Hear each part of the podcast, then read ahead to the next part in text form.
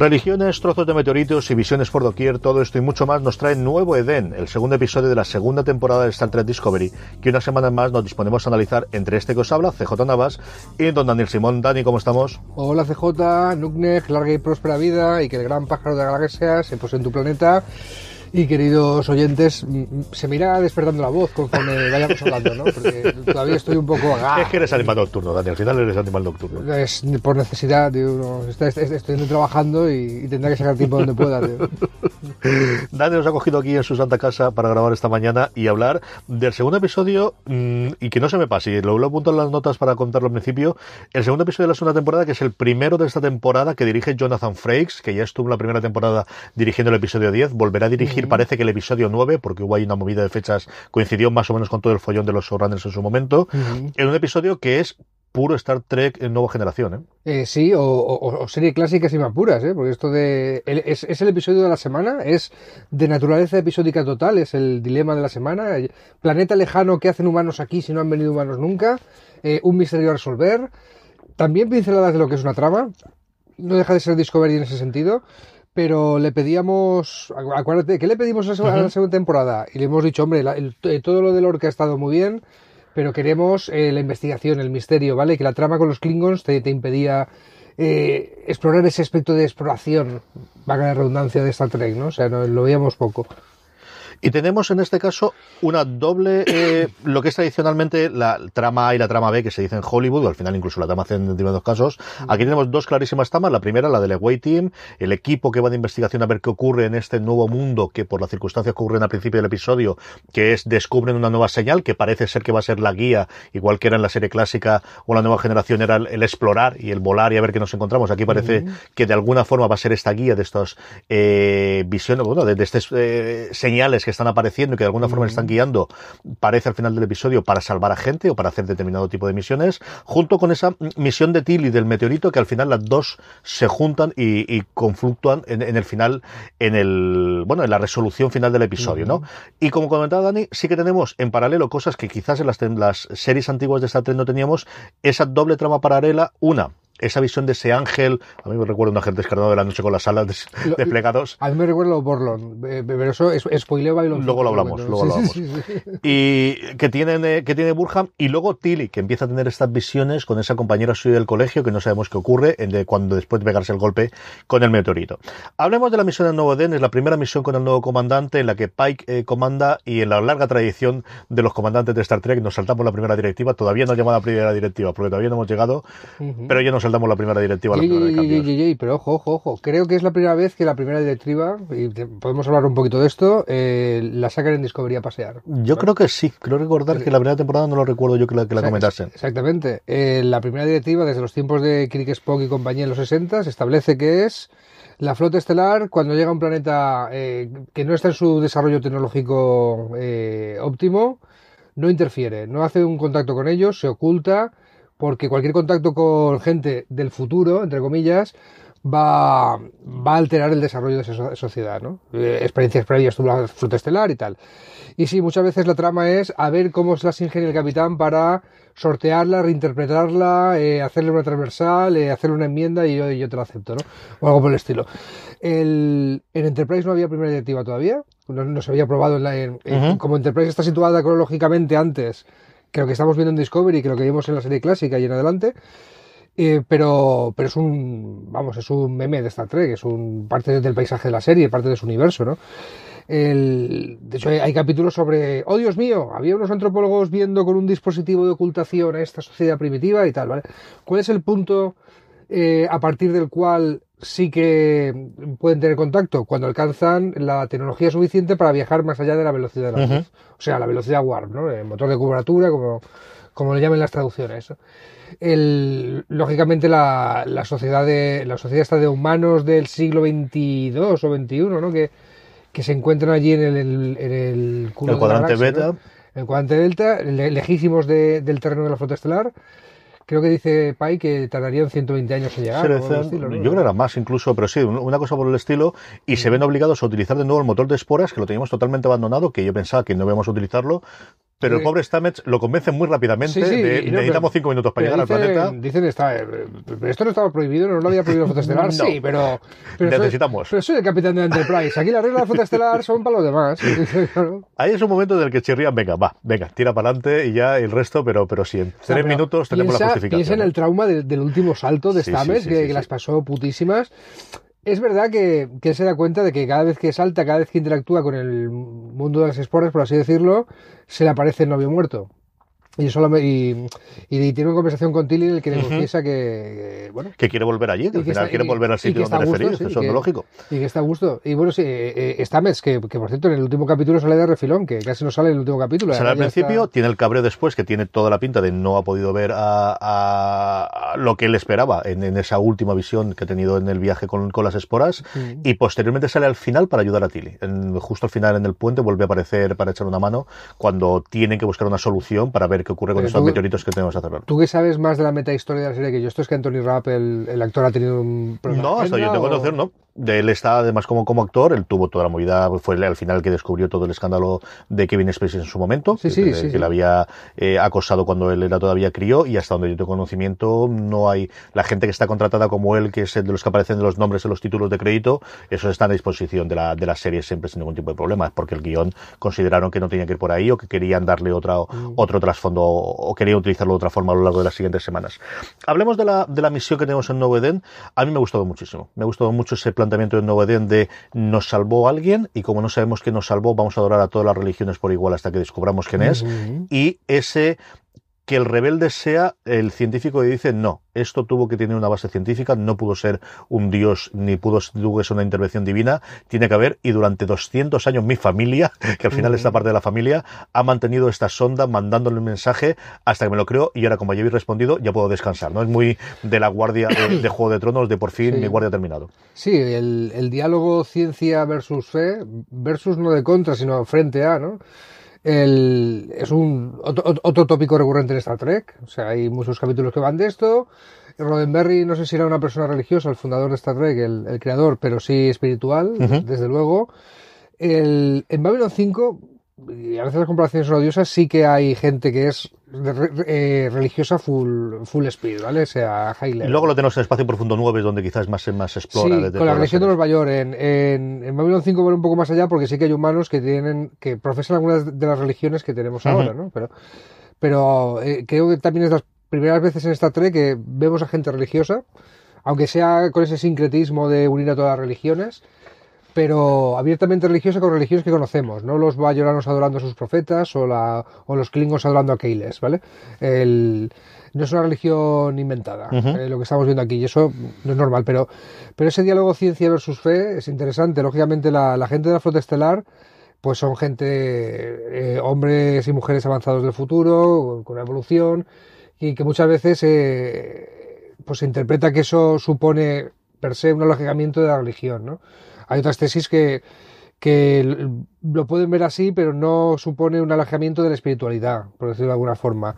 Y aquí, pues, eh, convive bastante bien, y lo que sí que me ha sorprendido es el respeto que tiene un hombre del siglo XXIV como Pike a- al respecto, ¿no? De, de no, no debe ser mainstream esto de seguir una religión en, en la Tierra en el siglo XXIV. No tiene pinta, ¿no? Y, y Pike se muestra muy respetuoso, ¿no? Muy, muy, muy, eh, muy respetuoso de la diversidad, ¿no? De tú crees lo que quieras, que yo crea lo que quiera. Tiene las pero- dos o tres conversaciones que tiene con, con Michael, eh, hablando de ahí, y Michael toma la posición que todos cabríamos esperar, y es cierto que al final necesitas un antagonista, ¿no? Al final, simplemente por sentido del guion, y Pike, del cual conocemos tantis- tan poquísimo de, de cuál es su historia, de cuál ha sido su bagaje, más allá que, que es de origen californiano y que lo, lo que se conocemos de la serie original, sí que le da el contrapunto de argumentarle, ¿no? De, de- de esto es lo que tienes que entender, igual de no podemos darle porque tenemos esta primera orden, antes de que se cambie al, al nombre más conocido como primera directiva, para poder funcionar.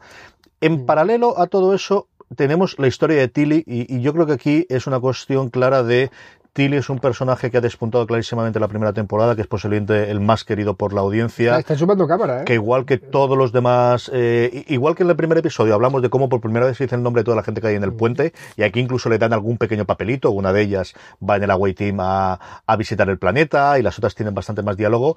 Aquí Tilly es, bueno, pues empieza a ser el personaje, un personaje principal, como hasta ahora no había tenido peso desde luego la primera temporada. Sí, yo creo que es fan favorite. Es fan favorite y está chupando cámara eh, ahora mismo.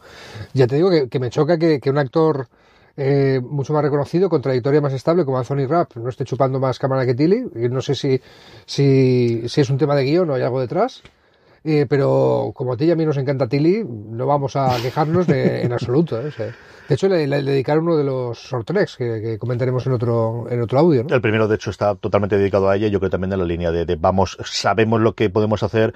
Lo que ocurre en las series al final, que hasta que no tienes el papel, el, el personaje lo unes con el actor y ves que es capaz de hacer el actor con esas cosas que le has dado. Venía precisamente hoy oyendo a, a Mark Bernardin y a, y a, Kevin Smith en el programa que hacen en YouTube. Lo venía oyendo en formato podcast porque iban dando. Fatman Billón. ¿no? Eh, sí, Fatman Billón. Y, y, comentaban algo parecido a eso. De hecho, el Bernardin estaba hablando sobre eh, Baltar, porque está haciendo ahora los recaps uh -huh. con eh, sobre, Babil sobre Battlestar Galáctica desde el principio uh -huh. y de cómo el personaje de Baltar va cambiando mucho desde la miniserie a la serie posterior porque no sabían el actor que tenían delante y lo que era capaz de hacer. Y yo creo que con Tilly en Star Trek Discovery sí. les ha ocurrido algo similar. Yo creo, eh, es de estas cosas que no tengo, tenemos escritas y se me ocurren hablando contigo y lo, lo dijimos en las reviews de la pasada temporada. A mí el caso de Tilly me recuerda al de Hiro Nakamura en uh -huh. la primera temporada de Héroes porque allí todo el mundo estaba amargado, todo el mundo, oh, tengo poderes, qué mal, ¿vale? Y Hiro era el único que disfrutaba de la situación y era feliz con eso, y de alguna forma reflejaba la alegría de los espectadores al, al ver una serie con los parámetros que querían. Y a Tilly le pasa un poco lo mismo, oh, Dios mío, estamos en la flota estelar, todo el mundo amargado por ahí en la, en la Discovery, y Tilly es la única que está feliz de estar ahí. Y encima ha tenido esos flashes de, de, de su yo en el universo espejo, eh, en el que le daban un, eh, que tenía un puesto de mando, que seguía la carrera de, de avanzar hacia eh, lo que es el escalafón de mando y se sintió cómoda con esa idea. Y de hecho, el, personaje lo están evolucionando para allá. Eh, se me apunto el programa para tal. Ay, Dios mío, he metido la pata, esto no me expulsará el programa de tal, ¿no? Está, desde luego es el camino de. Vamos a ver su evolución, ¿no? Y ahora es alférez y se, será subiendo, será teniente. No sé si la acaba esta temporada o tal, la veremos de comandante y ya veremos cuando la veremos de capitán.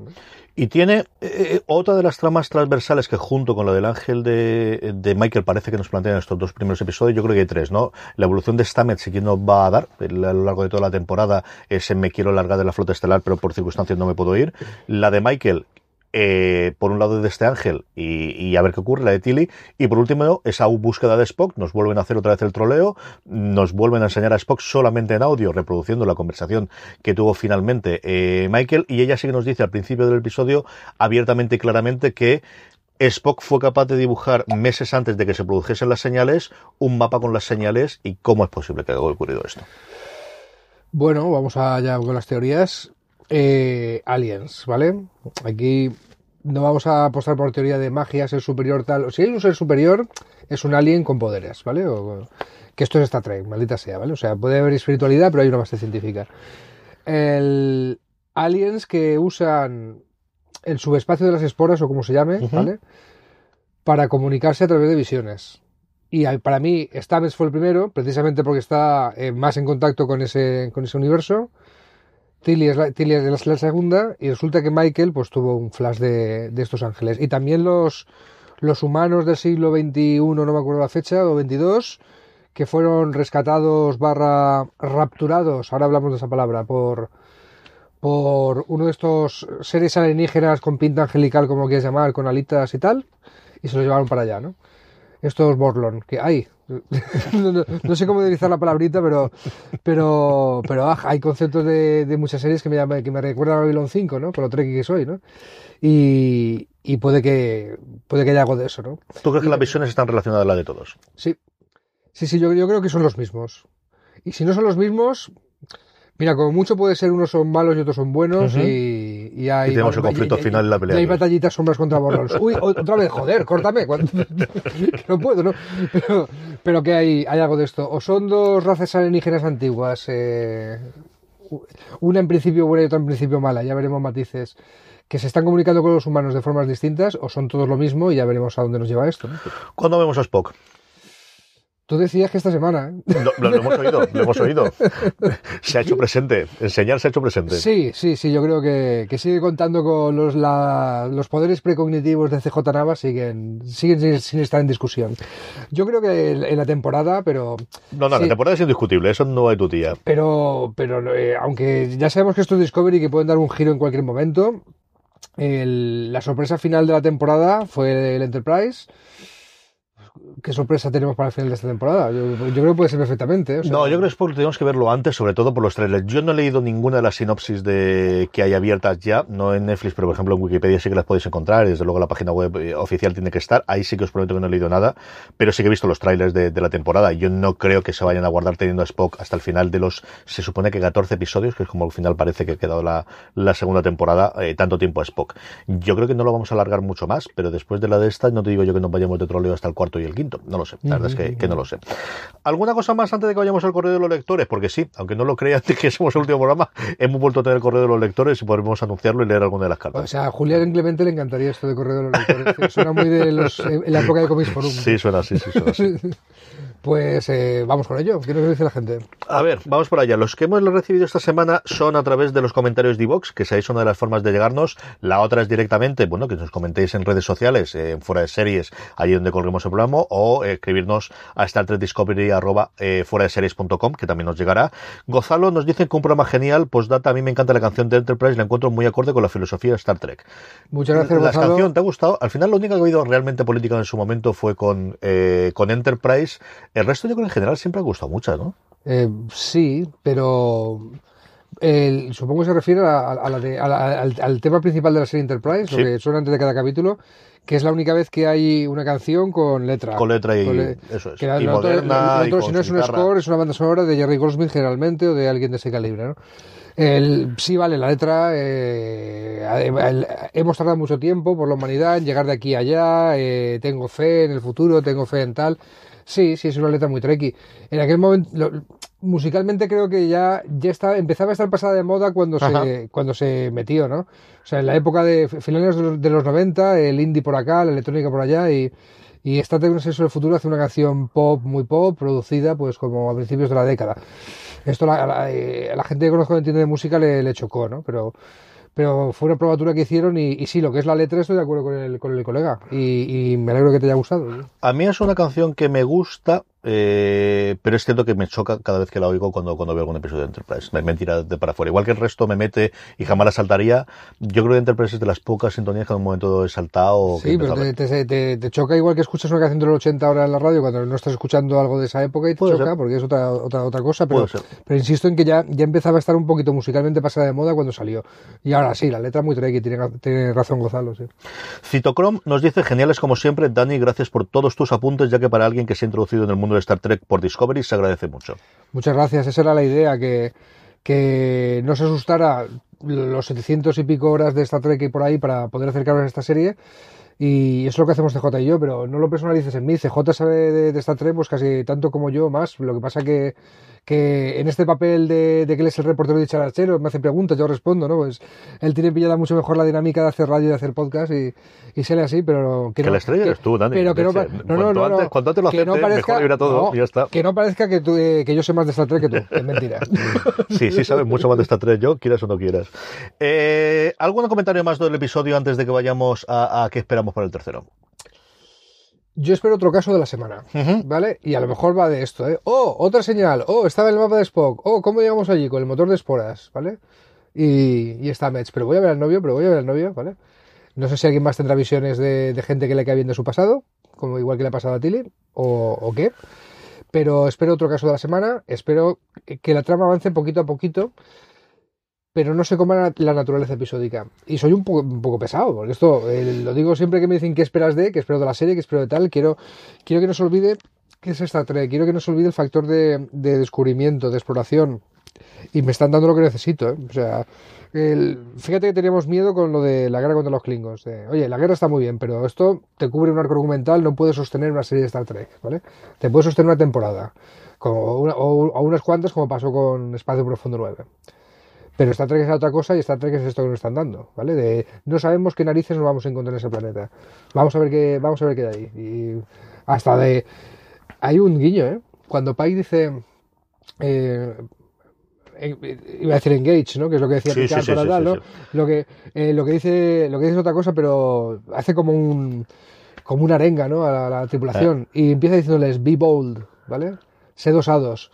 Que está sacado directamente de, de la locución de, de las primeras series de Star Trek, ¿no? Y de hecho, al principio la To locución. boldly go where no man has gone before, ¿no? Pues- después lo cambiaron por no one has gone before porque la sociedad evolucionó y el lenguaje sexista se cuidaba. Pero, Y Michael también hace un, un principio de. En el, en el primer episodio, que lo comentamos en su momento, que también comienza prácticamente como comenzaba la, la serie clásica o las series posteriores. Yo creo que eh, la naturaleza episódica ha llegado para quedarse. Yo creo que ese es un mandamiento que llegó desde muy arriba, no sé si de la cadena o de los propios guionistas o del propio Kurzman, una vez que se hace eh, mano de este va a ser la estrategia a partir de ahora. Y sí, tenemos estrategias horizontales y tenemos tramas horizontales que duran o toda la temporada o mitad de temporada hasta que lleguemos a Spock. Eso yo creo que es la gran duda de, de por dónde va a ir, pero clarísimamente vamos a apostar por la naturaleza episódica y lo han demostrado hasta ahora que lo saben hacer muy bien. O sea, que, que le han Y- cogido el pulso claro, y le han cogido el y punto. cuesta más, ¿eh? Cuesta más que, que no es que te, tienes una idea y la desarrollas a lo largo de 20 capítulos, tienes que tener una idea todas las semanas. Y tenemos muchos personajes para hacer. Yo creo que vamos a tener eh, semana de episodios del personaje por descubrir. Yo creo que tenemos a mucha gente en el puente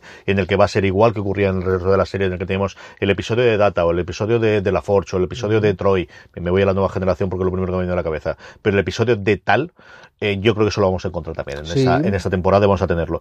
Y yo creo que sí que vamos a tener avance en alguna de las tramas, especialmente la de Tilly. Yo creo que vamos a saber bastante más de qué ocurre con su amiga y por qué tiene su amiga y si eso algo tiene relación con el contacto que tuvo con alguna de las esporas a final de la primera temporada Tilly, que tiene toda la pinta de que sí, y en eso estoy de acuerdo contigo, que al menos la parte de Stamets y la parte de Tilly sí que Mm. va toda unida al, al motor de esporas y al, al- a lo que han ellos eh, han estado haciendo en, en Ingeniería en los últimos tiempos.